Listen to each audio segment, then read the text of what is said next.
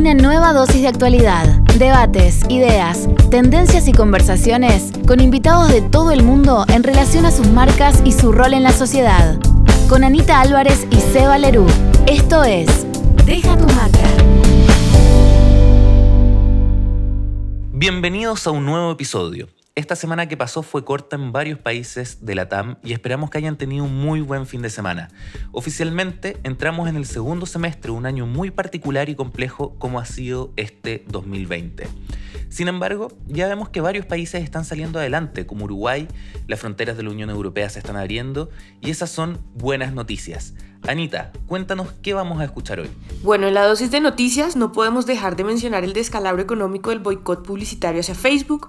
Hablaremos de la consolidación de Tesla como marca, un nuevo tapabocas que hace honor al Made in Japón, así como el nuevo flagship store de Huawei en Shanghai, que enaltece el concepto de lo hecho en China o Made in China. Les contaremos la nueva colección de, logo para, de Lego perdón, para adultos que se lanza en agosto. Tendremos como invitado un experto en marketing en dermocosmética y también de la industria del cuidado personal. En el Elevator Pitch se presenta una startup colombiana que busca ayudar a pequeños emprendedores de comida a crecer y desarrollar su negocio. Y como en todos los episodios, aplaudiremos las acciones de varias marcas. Estamos aplaudiendo a Microsoft y LinkedIn, SoftBank y Rappi, 2X, la cerveza, y también a Crepes and Waffles. Anita, por un minuto me emocioné cuando dijiste una colección de logos. Pensé que me lo iba a tener que comprar de forma inmediata. ¿Qué te parece si vamos ahora con la dosis de actualidad? Esta es la dosis de actualidad. Durante esta semana, más marcas se siguieron sumando al boicot publicitario hacia Facebook. Me imagino que esto no pasó desapercibido como noticia, ya que hablamos fuertemente de esto la semana pasada. Sobre todo porque según Statista, Facebook es la marca que domina el mundo de las redes sociales y aplicaciones de mensajería con más de 2.500 millones de usuarios activos, seguido por YouTube y WhatsApp con 2.000 usuarios, o sea, 2.000 millones de usuarios. Y en quinto lugar, después de Messenger y WeChat, está Instagram con 1.000 millones de usuarios activos, lo que tiene que ser un golpe fuerte también para las marcas que no están pauteando ahí. Según Forbes, además, este boicot le estaría costando a la marca más de 7.200 millones de dólares. En las últimas declaraciones, Zuckerberg de manera desafiante dijo que no va a cambiar las políticas y que los anunciantes que retiraron la publicidad volverán muy pronto. ¿Cómo creen que va a terminar esta historia? ¿Volverán las marcas o tendrá que ceder Zuckerberg? Eso está por verse.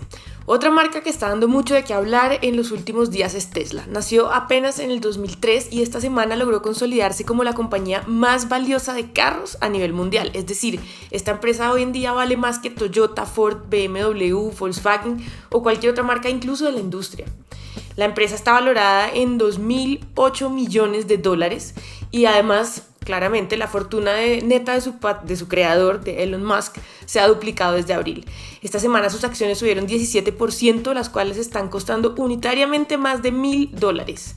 Esto nos demuestra dos cosas muy interesantes. Por un lado, los años de trayectoria no necesariamente garantizan los del futuro de una marca y por otro, la capacidad que ha tenido eh, Tesla de posicionarse como una compañía tecnológica de alto crecimiento y no como una compañía automotriz, la cual tendría muchos más riesgos dentro del marco de las inversiones y sobre todo en este momento donde la industria automotriz pues está teniendo serios problemas de, de ventas.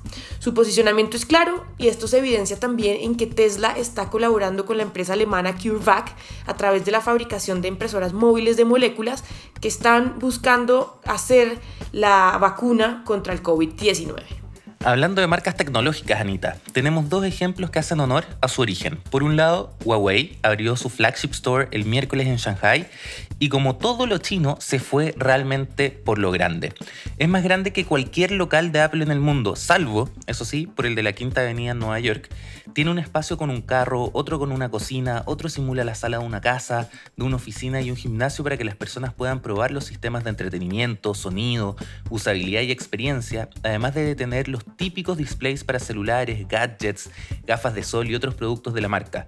Un espacio con un diseño majestuoso, simple y tecnológico que vale la pena mirar. Les vamos a dejar algunas de estas fotos en nuestro Instagram.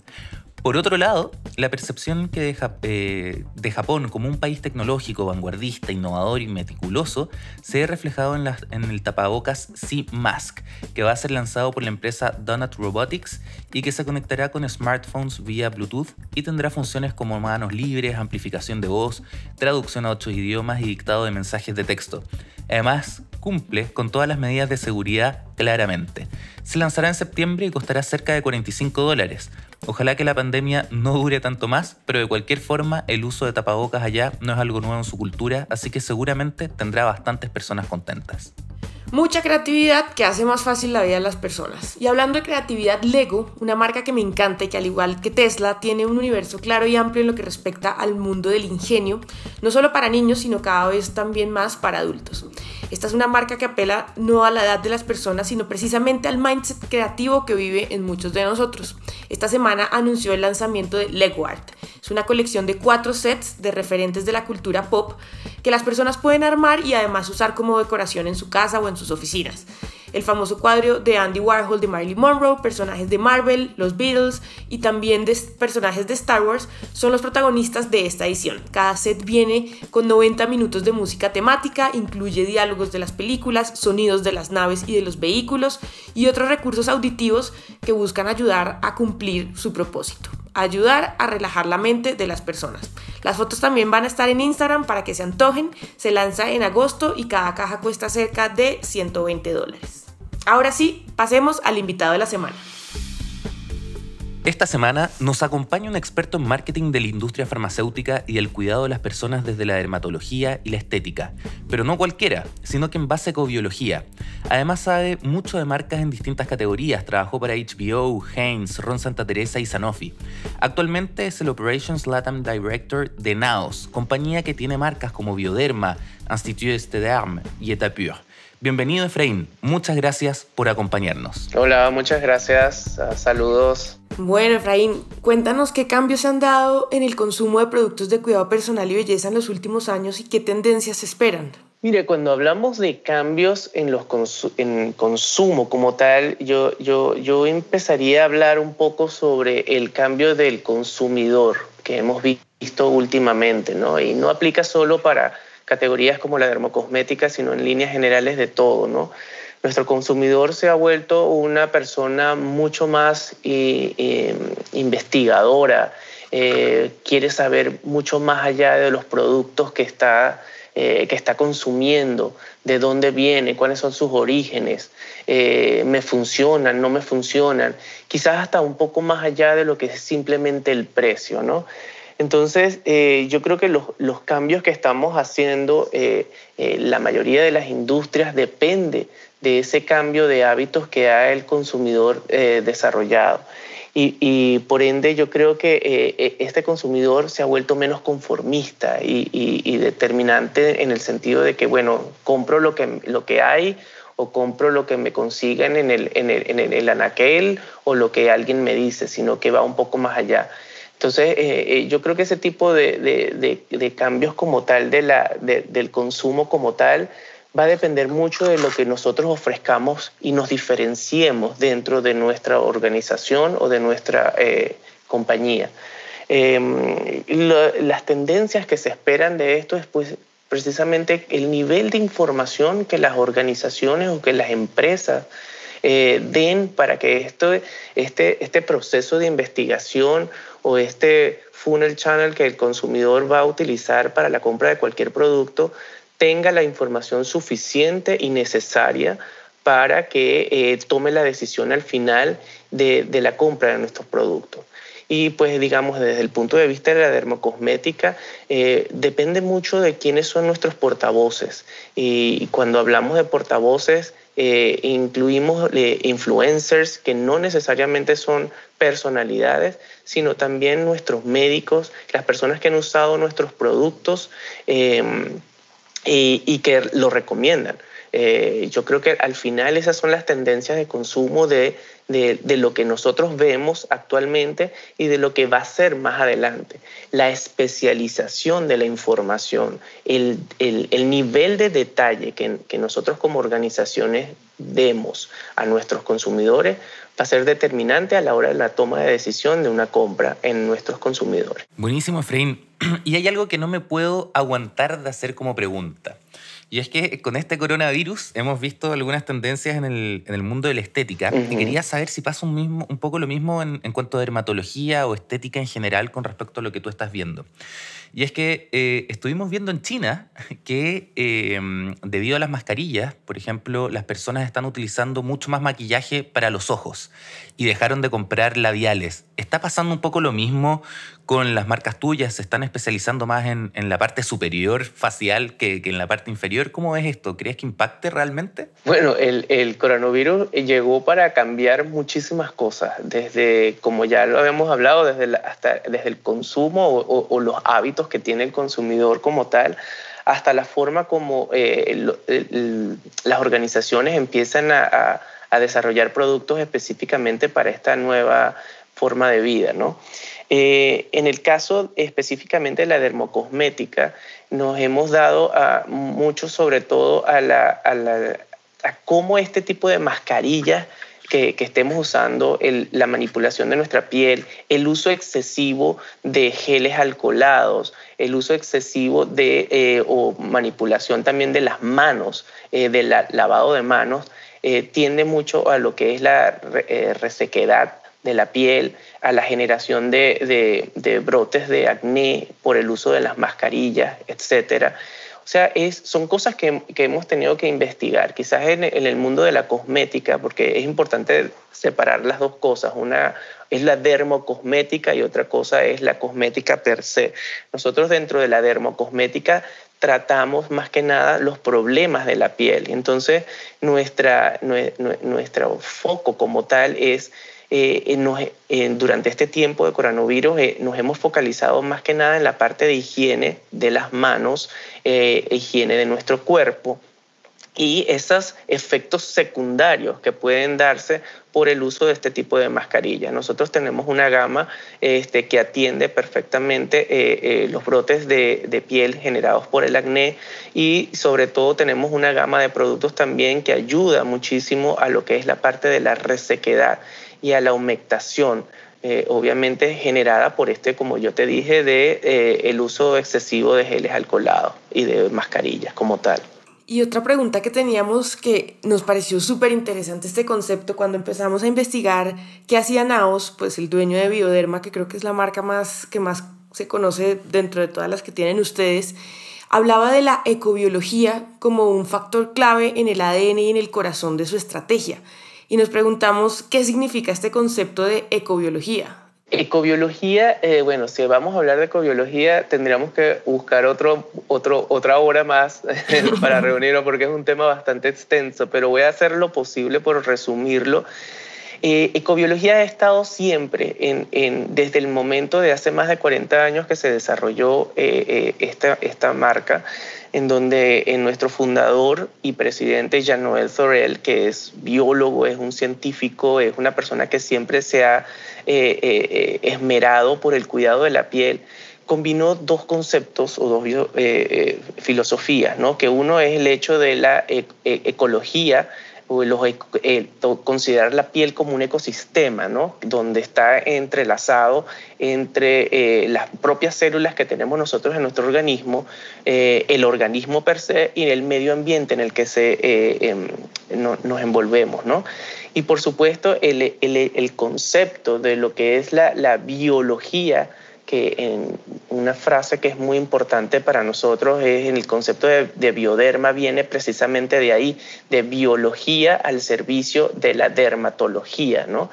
Entonces, eh, estos dos conceptos, tanto eh, ecobiológicos o co que, busca también la parte de ecología, de, de utilizar los mejores ingredientes, de no sobretratar nuestra piel, porque eh, muchas veces pasamos de que queremos cuidar o, proteger nuestra piel y, le ponemos cualquier cosa a nuestra piel y de los ingredientes activos que nosotros utilizamos es la combinación perfecta para esto. Es decir, nosotros nos, nos, mm, nos preocupamos más que nada de el por qué surge una enfermedad más que del tratamiento en sí. Y esto no quiere decir que nosotros en algún momento tratemos la patología per se, porque bueno, si ya hay acné, pues hay que tratarla también, pero buscamos más allá el hecho de, ver qué es lo que está eh, originando esto. Y el mejor ejemplo, por, eh, como tal, es la, la gama Sebium, que está orientada a la parte de acné, donde lo que se hace es controlar la cantidad de sebo que se produce en nuestra piel, que es causa principal de los rash de acné que se producen en nuestra piel. Entonces, ese tipo de, cosas es la combinación de, lo que es el concepto o filosofía, como le decimos nosotros, de ecobiología en nuestros productos. Y está presente en prácticamente todo. Oye, qué interesante ese concepto, Efraín. Y de hecho me hace tener que preguntarte, ¿qué es lo que más valoran los consumidores en la categoría detrás de este concepto de ecobiología? ¿La ciencia detrás de los productos o la naturalidad con la que están hechos? Mire, el concepto de ecobiología no es algo que nosotros hemos querido comunicar a, viva voz. Estamos en pena, a plenas, te, te, digo que nuestros productos llevan ya 40 años utilizando y estamos empezando a comunicar a través de, del gremio científico, del gremio médico eh, y en algunas de nuestras comunicaciones a niveles de redes sociales. Sin embargo, no es algo que lo estamos haciendo a Vox Populi.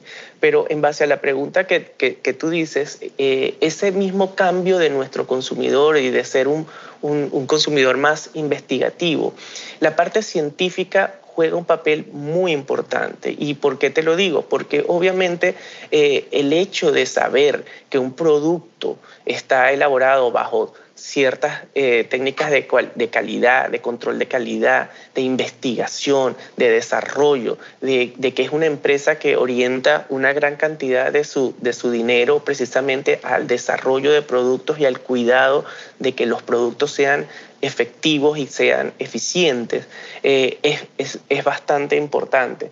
Ahora bien, eh, los ingredientes activos eh, últimamente también están formando parte de algo muy importante.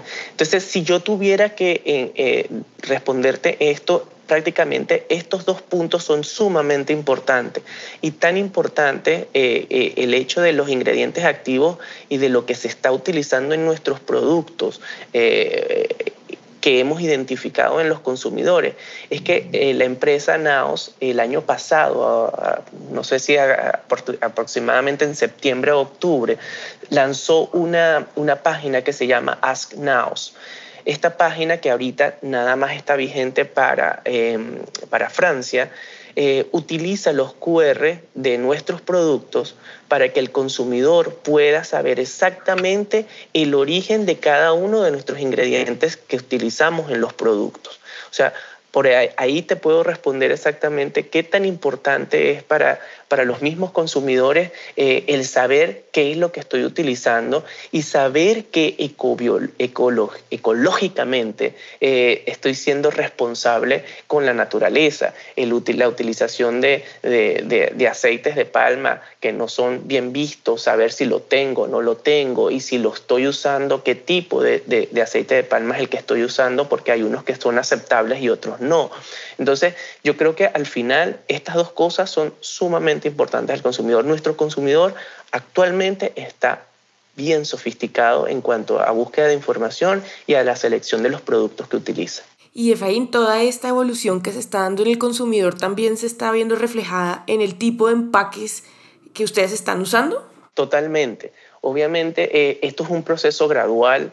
Em, nosotros eh, ya estamos, fíjate, en la primera fase que utilizamos fue eh, la concientización a nivel de nuestros ingredientes activos y el segundo paso obviamente es el uso, la transformación de nuestros empaques a productos más, eh, más amigables con lo que es la naturaleza. Pero es algo que es un proceso que tenemos que ir llevando poco a poco. Ya comenzamos, eso sí te lo puedo decir, pero imagínate tú, somos una empresa que producimos prácticamente 90 millones de unidades al año te puedo decir la cantidad de materia prima que todavía tenemos es bastante grande, pero estamos en ese proceso de desarrollo y estamos conscientes. Y eso es algo que, que, muy bien lo dijeron ustedes al inicio, que está en el corazón de nuestros productos, porque nosotros no somos simplemente una organización que produce y que genera dividendos y que genera dinero, sino que también estamos muy preocupados por lo que nosotros hacemos. Y ese es el concepto de los naocianos. Es lo que nos llamamos nosotros naocianos. Y, nuestro, nuestro presidente generalmente siempre nos dice que eh, es más importante cómo hacemos las cosas que las cosas que hacemos. Y eso de alguna manera eh, em, eh, engloba lo que es real, realmente esta empresa. Buenísimo. Y aprovechando tu expertise como hombre de marketing y tu larga trayectoria en, la categoría, eh, ¿Qué canales, medios, voceros son hoy día los más relevantes eh, para una estrategia de marketing en esta industria? ¿Se utilizan influencers? ¿Es más bien algo de eh, own media? ¿Qué, es lo que más se está utilizando y cómo se utiliza? Nuestro modelo de negocio está basado en tres pilares. ¿no? el pilar de los médicos, de la comunidad científica, como ya lo había comentado antes, son nuestros pilares más importantes, son nuestros voceros más importantes. ¿Y por qué? Eh, un poco respondiendo las preguntas que me hicieron anteriormente, uno por la eh, necesidad del consumidor de tener esa confianza y de saber que lo que estoy aplicando en mi piel es algo que no me va a generar un efecto secundario o me va a quemar la piel o me, va a empeorar la patología que estoy eh, teniendo actualmente. Eh, por otro lado, es la, confianza de, que obviamente un médico, un, científico, eh, tiene un poder eh, muy importante a la hora de, una recomendación. Si un médico te recomienda un producto es porque de verdad el médico está consciente, está claro, está seguro que lo que está recomendándole al paciente es para su salud. Entonces, por ese lado, para nosotros es sumamente importante ese pilar.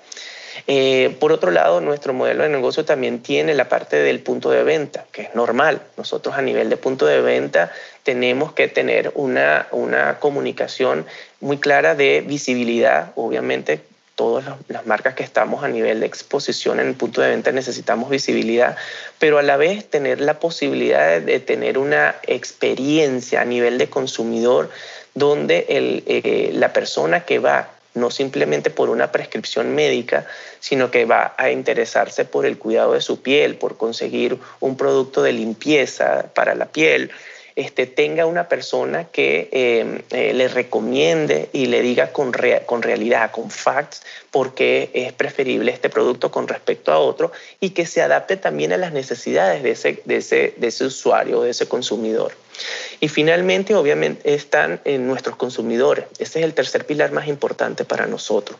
Eh, hemos, hemos visto a lo largo de, de, de todos nuestros productos y sobre todo con nuestro producto estrella, que es el agua micelar, que nos, que nos actamos y que somos orgullosos de ser los em, creadores de esta, de esta tendencia que prácticamente ahora muchas compañías están siguiendo.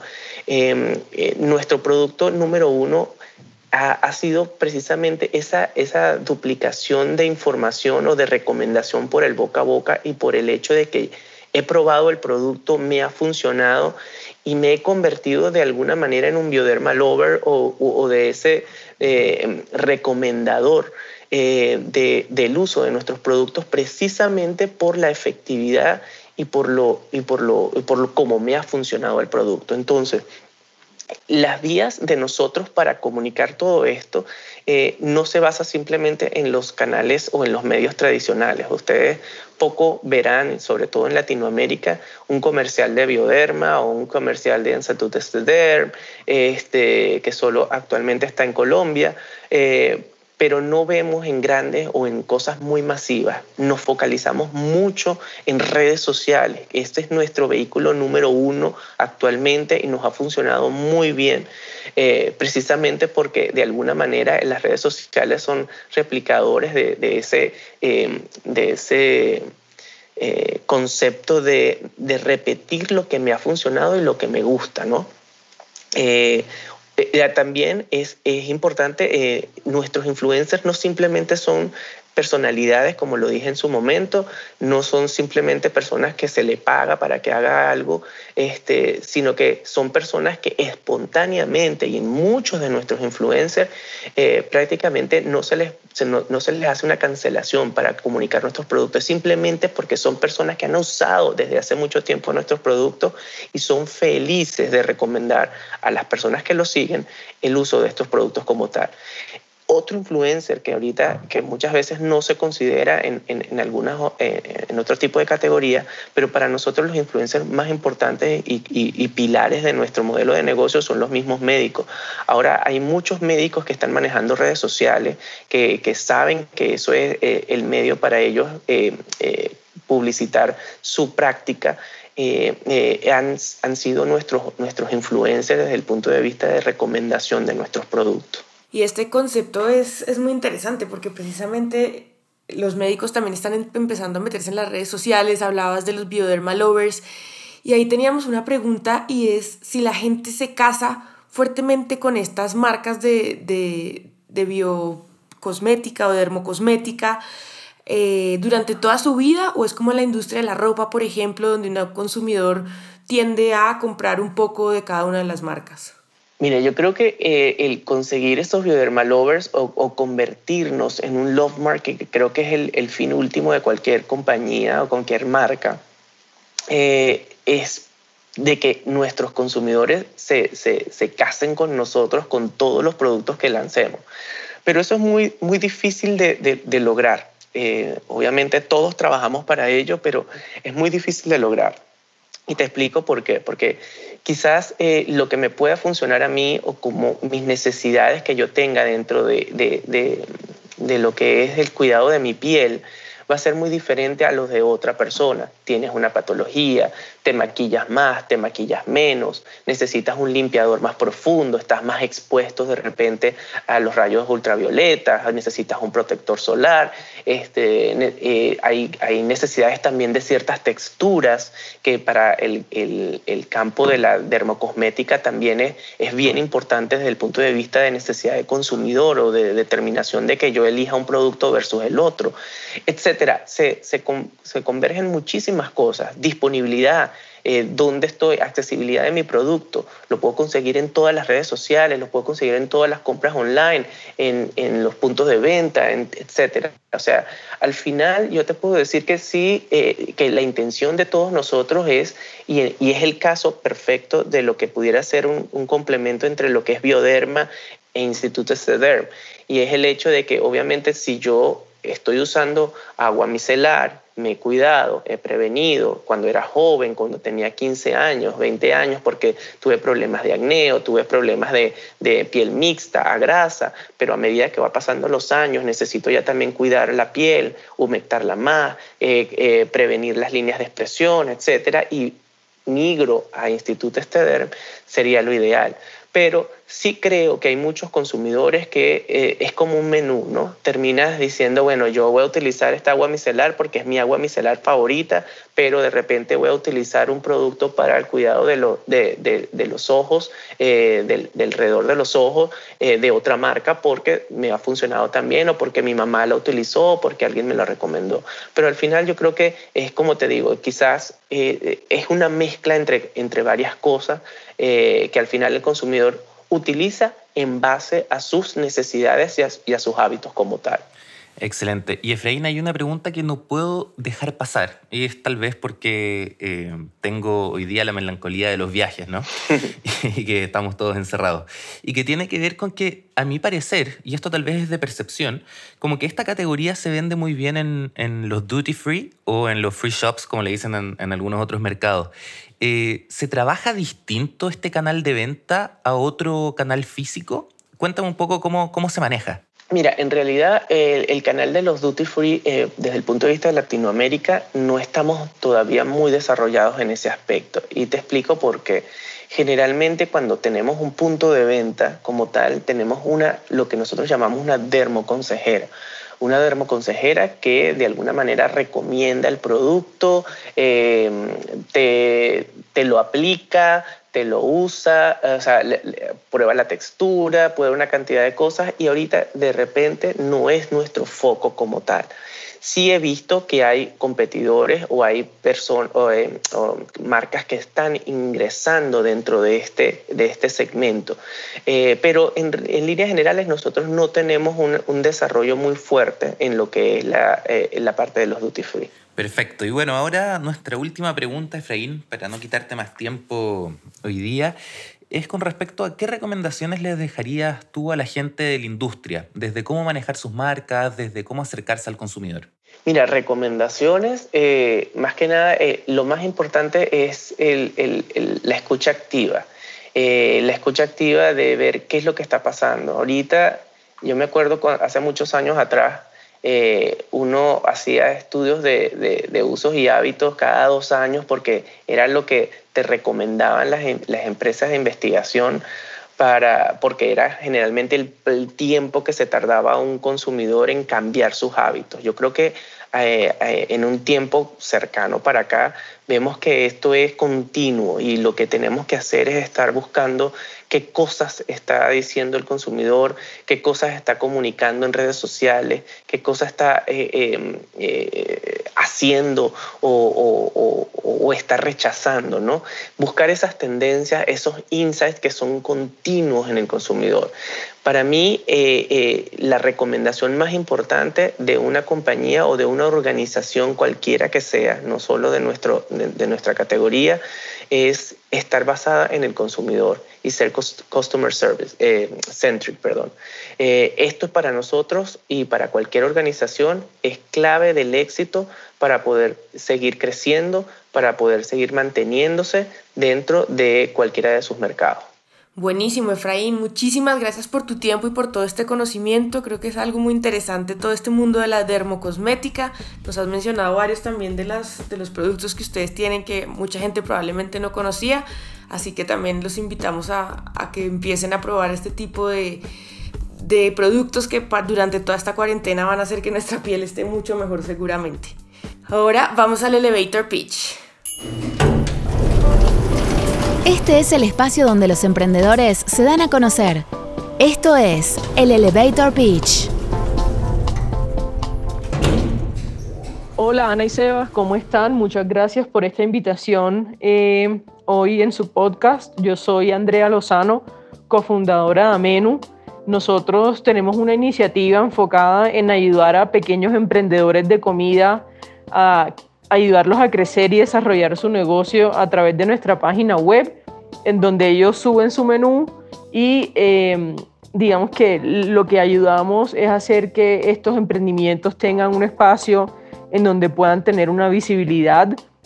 Nos hemos dado cuenta que para las grandes plataformas tradicionales de delivery no hay un espacio para estos pequeños emprendimientos que son eh, muchas veces informales y digamos que hay tres razones por los que no hay un espacio para ellos en estas plataformas.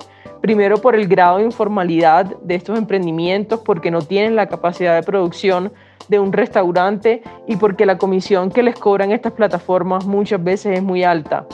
Pero queríamos de, de igual manera, sabemos que hay un mercado desatendido, hay mucha gente que quiere pedir productos nuevos y exclusivos y no tiene dónde encontrar estos productos y por eso creamos esta plataforma.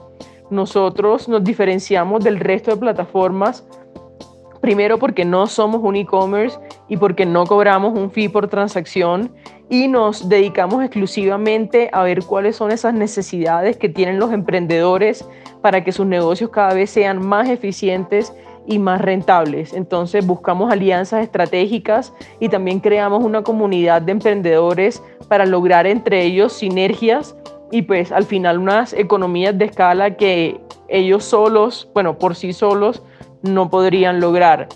Eh, llevamos un mes y medio en, este emprendimiento y ya tenemos resultados, eh, digamos que muy significativos, estamos muy felices por los resultados Hoy en día tenemos más de 300 emprendimientos siendo parte de, Amenu en cuatro ciudades, en Bogotá, Medellín, Barranquilla y Cartagena. y queremos llegar no solamente a estas cuatro ciudades, sino a todo el país e impactar alrededor de un millón de hogares eh, emprendedores en Colombia que tienen este mismo modelo de negocio.